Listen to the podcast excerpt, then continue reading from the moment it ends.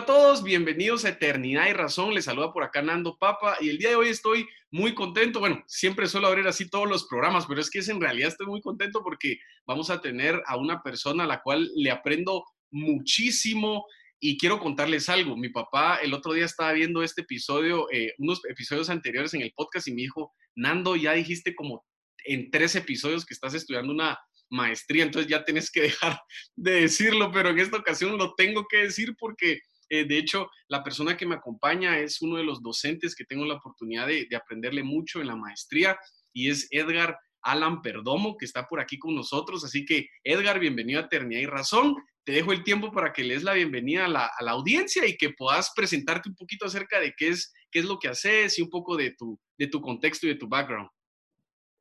Muy bien, Fernando. Este, es un placer estar en este, en este podcast y es un placer saludar a todos los que nos ven y escuchan.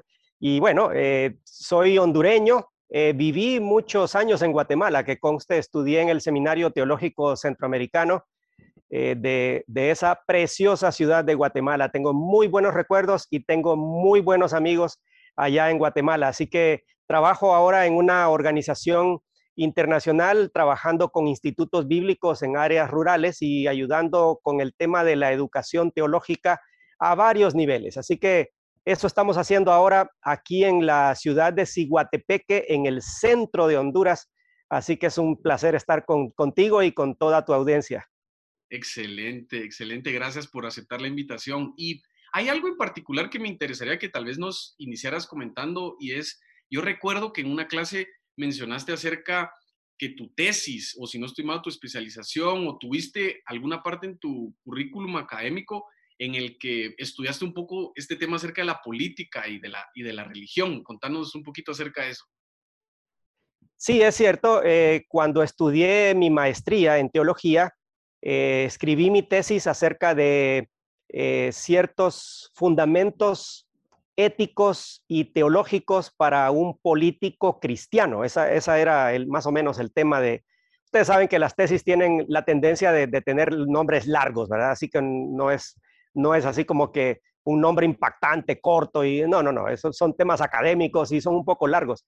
Pero esa era la idea, era orientar a aquellas personas que quieren entrar en la política viéndolo desde la perspectiva bíblica, desde la perspectiva teológica y por supuesto desde la perspectiva histórica y práctica.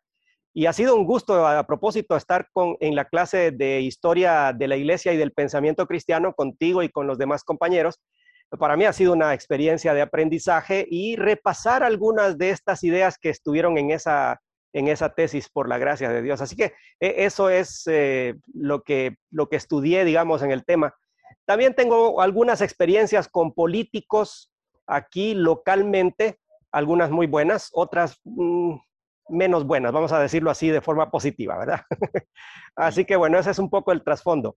Y me interesa bastante porque, Edgar, lo bueno de que estés en un país tan cercano y que has vivido aquí en Guatemala es que de alguna manera tenés eh, bastante concepto, diría yo, acerca del contexto político de, de, ambas naciones o de la región, por así decirlo. Y realmente es un tema que durante mucho tiempo me, estuve reflexionando si, si de verdad sacaba un contenido de esto, porque el otro día hablaba con una persona y le decía que ya la palabra política ya es casi una mala expresión o es sinónimo de una palabra vulgar, como decimos en nuestra región. ¿Y por qué razón pasa esto? Porque hemos tenido muchos malos ejemplos.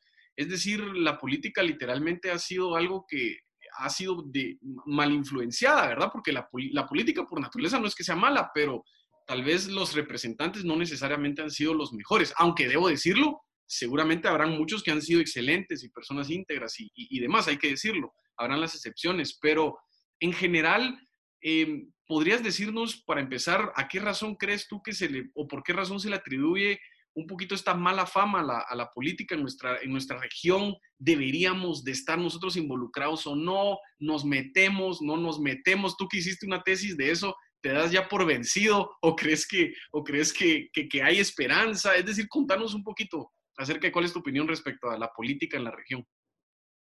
Bueno, hay, hay, hay que hacer una diferencia de entrada. Eh, una cosa es la política con P mayúscula, que quiere decir el trabajo que se hace en la polis, es decir, en la ciudad. Así que todas aquellas cosas que hacemos en la ciudad desde nuestro trabajo, pagar impuestos, cumplir con las leyes y todo lo demás, es en un sentido muy amplio y muy general eh, un trabajo político. Claro, casi nadie se refiere a ese tipo de cosas con, con la palabra política. La otra política, que yo podría llamarle política con P minúscula, es la política partidarista, la política de los partidos políticos, de las elecciones, de, de andar en campaña ahí eh, abrazando niños y saludando a personas que después la mayoría de los políticos no tienen interés en las personas, solamente cuando eh, piden los votos. Esa es la que tiene mala fama, ¿verdad? Y tiene mala fama porque de hecho la política en sí eh, viene fuertemente influenciada por un autor de, bueno, de hace ya, varios siglos, eh, Nicolás Maquiavelo, con su famosa obra El Príncipe. se cuenta una historia, por ejemplo, no sé qué tan real sea, pero se dice que aquí en Honduras eh, eh, hace, hace varios años ya, eh, cuando ganó cierto partido político, entonces el, no sé si era el candidato que había ganado o algo así, le regaló un ejemplar del príncipe a todos los que iban a ser diputados de su partido. ¿Y por qué es eso? Porque, bueno, es que ah, de ahí vienen muchas ideas y ese es el problema. Eh, eh, Maquiavelo dice en su libro, entre otras cosas, por ejemplo, que, bueno, hay que presentar la mejor cara, aunque no sea esa la cara real de uno, hay que presentar la mejor cara. Hay que besar a los príncipes, aunque los príncipes, eh, aunque odiemos a esos príncipes, por ejemplo. Entonces, de ahí viene toda esta idea de que, de que hay que hacer lo que sea por el, causa del poder. En nuestros países esto está, por supuesto, acentuado por el hecho de que vivimos en una región centroamericana que lamentablemente en la mayoría de los casos ha, estado fuertemente influida por la corrupción. Y eh, la corrupción ha sido un freno para todos estos países que tienen tanto que dar y sigue siendo un freno, lamentablemente. Entonces, claro, hoy en día la política se ve como un tremendo charco de lodo y cuando uno llega con un traje blanco evangélico y con todas las buenas intenciones y dice, me voy a meter a ese charco y voy a salir limpio, uno dice, hmm, quiero ver eso, ¿verdad? Lamentablemente así es. Es decir, yo he comparado esto con alguien que dice, alguien cristiano que dice, yo quiero tener un ministerio en los prostíbulos para rescatar a las personas que están ahí, a las mujeres que han sido abusadas y que en muchos casos han sido arrastradas a ese mundo por diversas circunstancias. Bueno, ok, e, e, es válido, es válido decir eso, pero claro, levantaría ciertas cejas en algunos momentos, ¿verdad? Porque dirían, ¿será que por eso quiere, por, rescatar a las, a las mujeres o será que es que quiere hacer amistad? Me, explico. Eh, y lo menciono de esta forma porque, porque es igual con el tema de la política, ¿no?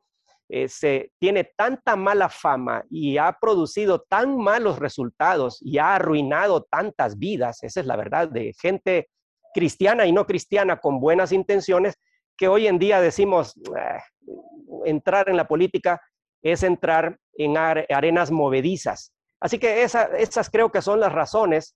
En otros países, por ejemplo en Europa, incluso en Estados Unidos, ah, en menor grado, pero la política todavía sigue teniendo eh, un buen nombre, más o menos. Eh, se respetan ciertos códigos de honestidad, de honradez, de justicia. Se entiende que el Estado, el fin último del Estado es la persona humana y todo ese tipo de cosas que se dicen tan bonito, pero que a la hora de la hora no se practican. Pero en nuestros países y en general en la región latinoamericana, eh, la política tiene muy mal nombre por estas razones, porque se ha hecho mucha trampa, porque hay mucha corrupción y porque lo que se busca en la mayoría de los casos no es servir a las personas o al pueblo, sino eh, agarrar el poder y no soltarlo si es posible.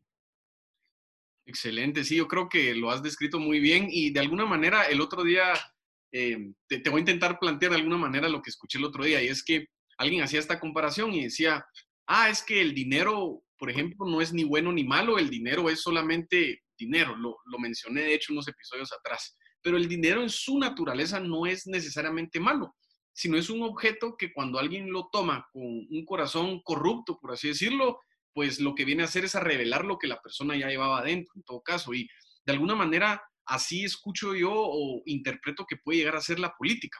Eso lo escuché de, una persona hace ya varios años atrás, de hecho, y, y de cómo la política realmente en su intención noble, por así decirlo, ¿verdad? En su diseño noble o asumiendo eh, la razón por la que, la que se generó fue por este orden, ¿verdad? Este orden, esta legislación, este marco, em, eh, sí, este marco de gobierno que de alguna manera lo que busca es la paz y la armonía entre, entre nosotros. Pero entiendo muy bien lo que, lo que decís y de hecho ese ha sido un gran problema en, en Latinoamérica. Ahora, la pregunta sería, ¿crees tú que dentro de lo que está sucediendo y lo que está pasando en, en, la región, cuál debería ser nuestra perspectiva o nuestra postura como cristianos? Porque sí me ha pasado algo, Edgar, y es que tengo conversaciones con personas de mi edad o un poco más jóvenes y número uno, lo, lo primero que logro percibir es que no tienen definida su postura política o ideológicamente no se sienten eh, representados por ninguna ideología del espectro político que hay.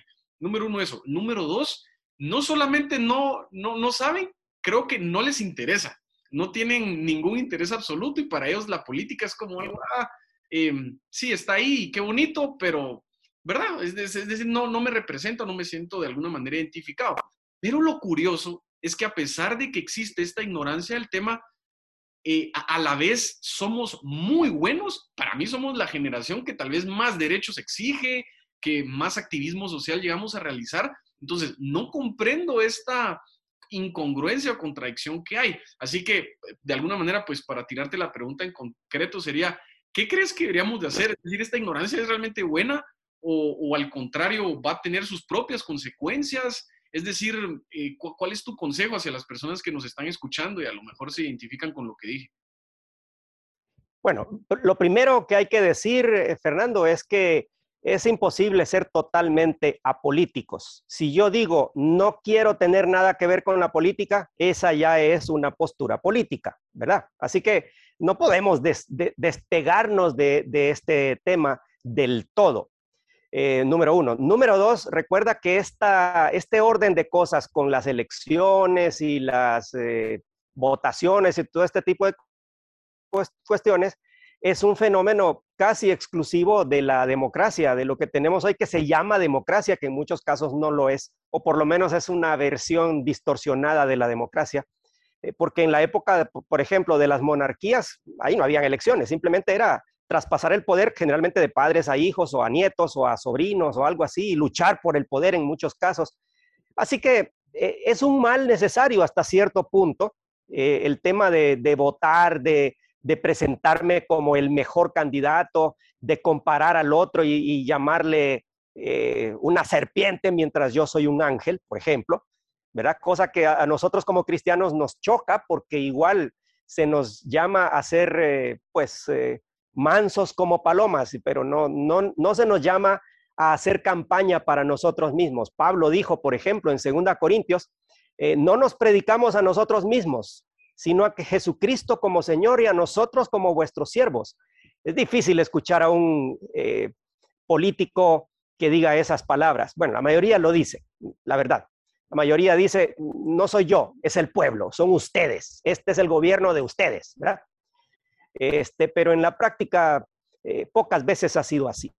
Ahora, mi consejo, o un par de consejos en relación con esto es, número uno, hay que reconocer que todos tenemos posiciones ideológicas, todos, conscientes o inconscientes. Y aquí la pregunta que debemos hacernos más bien es, ¿qué es mejor? ¿Que sean posiciones políticas e ideológicas conscientes o que sean posiciones políticas, opiniones políticas e ideológicas inconscientes?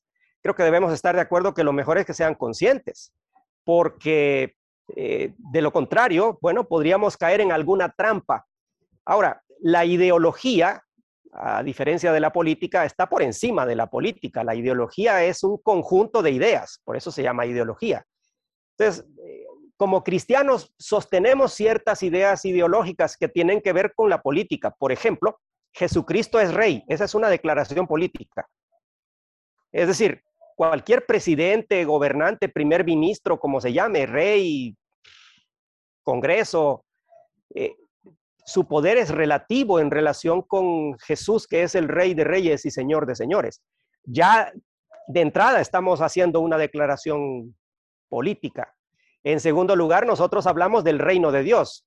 Y el reino de Dios, por definición, es la esfera de gobierno donde Dios domina eh, las vidas de las personas y lo que ellas hacen. Por eso la iglesia es parte del reino de Dios. El reino de Dios es más grande que la iglesia, que conste, pero sí la iglesia, toda la iglesia, la iglesia verdadera, estoy de acuerdo, de hecho, la iglesia local es parte del reino de Dios. Esa es otra declaración política. El reino de Dios es una realidad política y tiene eh, implicaciones políticas también.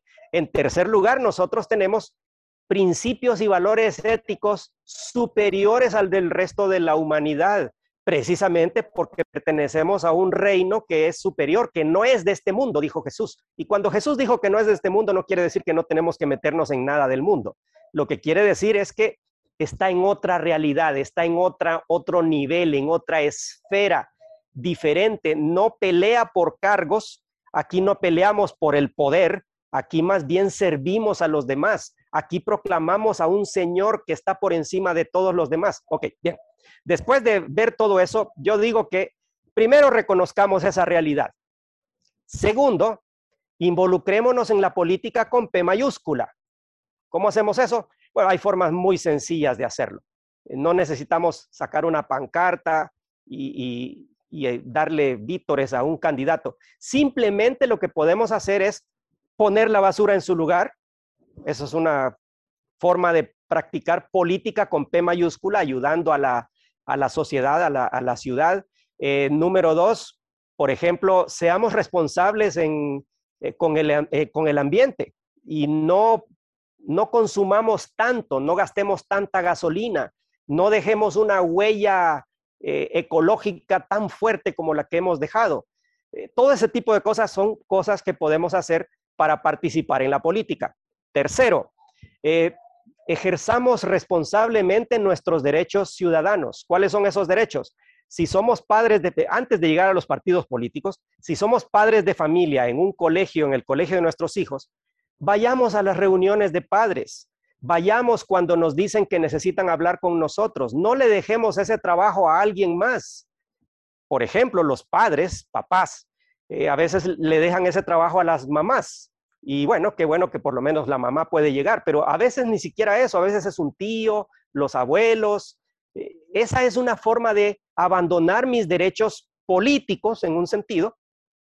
Luego participemos en asociaciones y eh, organizaciones comunitarias, como por ejemplo si hay alguna clase de eh, patronato del barrio donde vivimos o de la colonia, vayamos a las reuniones, hablemos, es decir, expresemos nuestras opiniones, escribamos a los periódicos, escribámosles a nuestros congresistas. Sí, yo sé que en la mayoría de los casos no funciona, pero de esta forma vamos a estar ejerciendo nuestros derechos.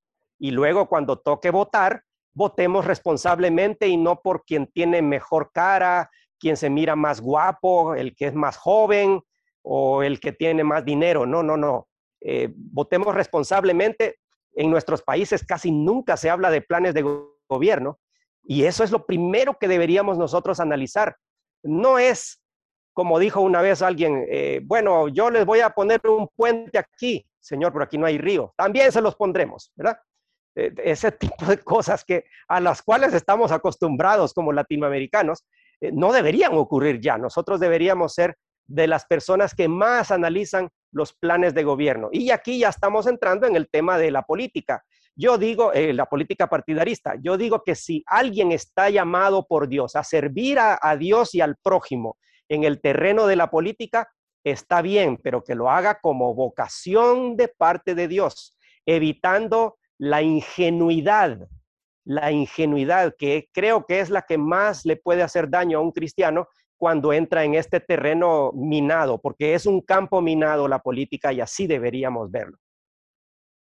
Sí, de hecho, había algo que, se me daba mucha risa porque aquí en Guatemala hubo un candidato que su ofrecimiento era mm, clasificarnos al mundial y esa era como su, su, su, propuesta y, curiosamente a muchos pues sí, sí, sí los capturó eso porque hasta hay memes, ¿verdad? Que, o él no quedó, no, no, no fue electo, pero hay memes que dicen el día de hoy algo así como, ah, si hubiéramos votado por él, ahorita Guatemala andaría en el Mundial en lugar de la situación en la que, en la que estamos como a modo, de, a modo de, de chiste.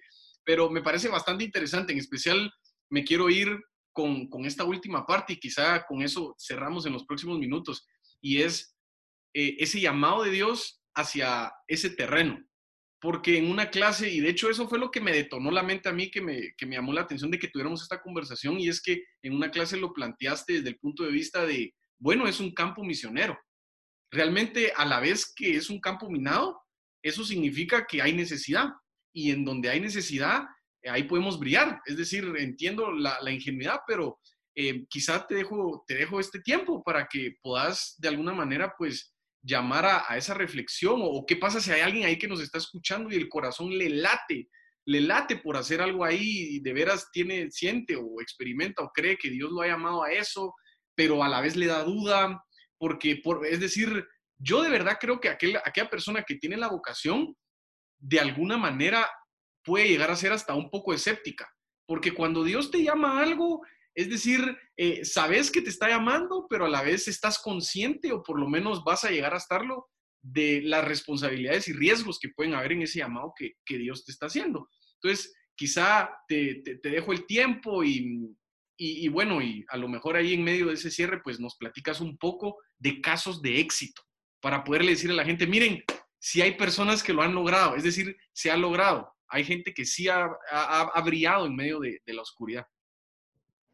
Bueno, en primer lugar, si hay una persona que quiere o que siente el llamado de Dios o que está convencido que hay un llamado de, Dios para su vida en el terreno de la política, lo primero que tiene que hacer, lo primero que tiene que hacer es examinar sus motivaciones. La mayoría de políticos entran en la arena política no con intenciones de robar o con intenciones de hacer trampa. No, muchos de ellos estoy seguro que entran con una motivación correcta, adecuada, servir al pueblo, yo quiero ver lo mejor para mi, para mi pueblo, como me dijo una vez un político eh, cristiano, no, yo, yo, yo no es por, por ninguna razón, pero lo primero es, examina tus motivaciones. Segundo, tienes que saber que debes tener una trayectoria de servicio a la comunidad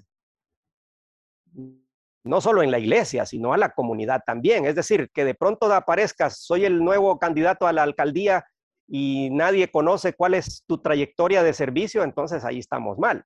En tercer lugar, bueno, primero entonces motivaciones. Segundo, eh, la trayectoria de servicio. Tercero, una adecuada capacitación.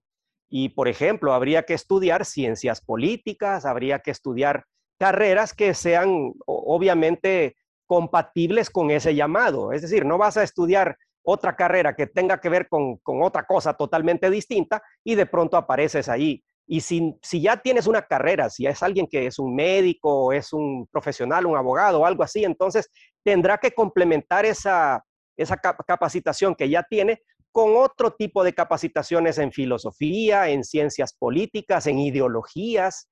Y ahora con el Internet tenemos bastantes oportunidades de hacer eso.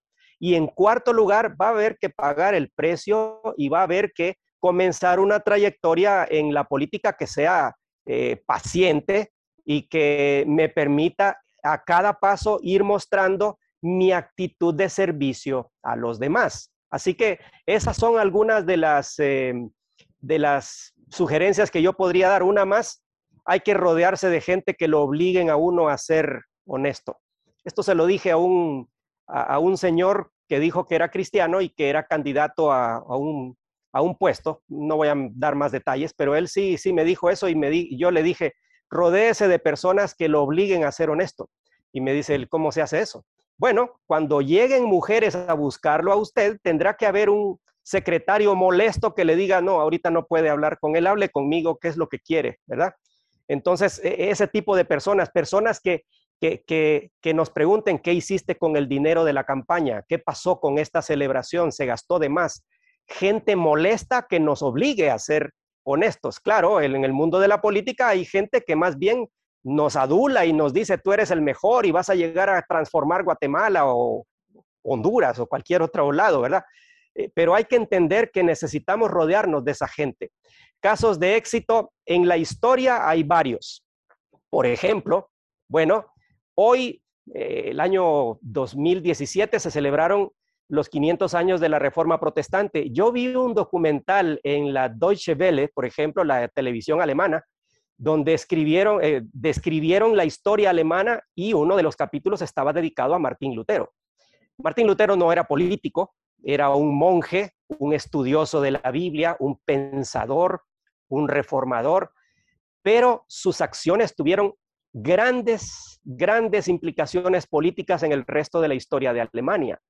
Eh, en la época, por ejemplo, de los eh, carolingios, el imperio de Carlomagno y el Sacro Imperio Romano Germánico, allá por el siglo 8, 9, por ahí, este, eh, también hubo muy buenos casos de gente que trabajó junto con el Estado con ciertas cosas que nosotros podríamos criticar ahora, como aquello de conquistar para evangelizar.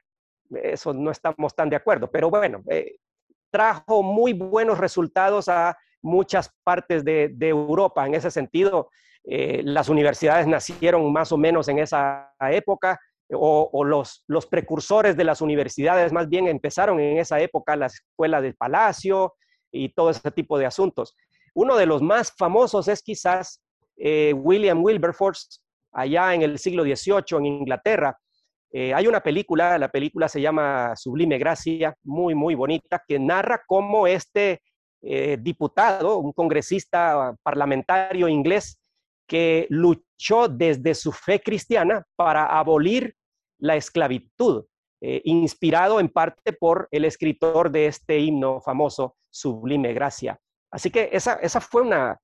Hoy en día se puede decir que el metodismo, Juan Wesley y todo ese movimiento que ahí estaba incluido William Wilberforce, cambiaron la cara de Inglaterra en el siglo XVIII sin ninguna duda.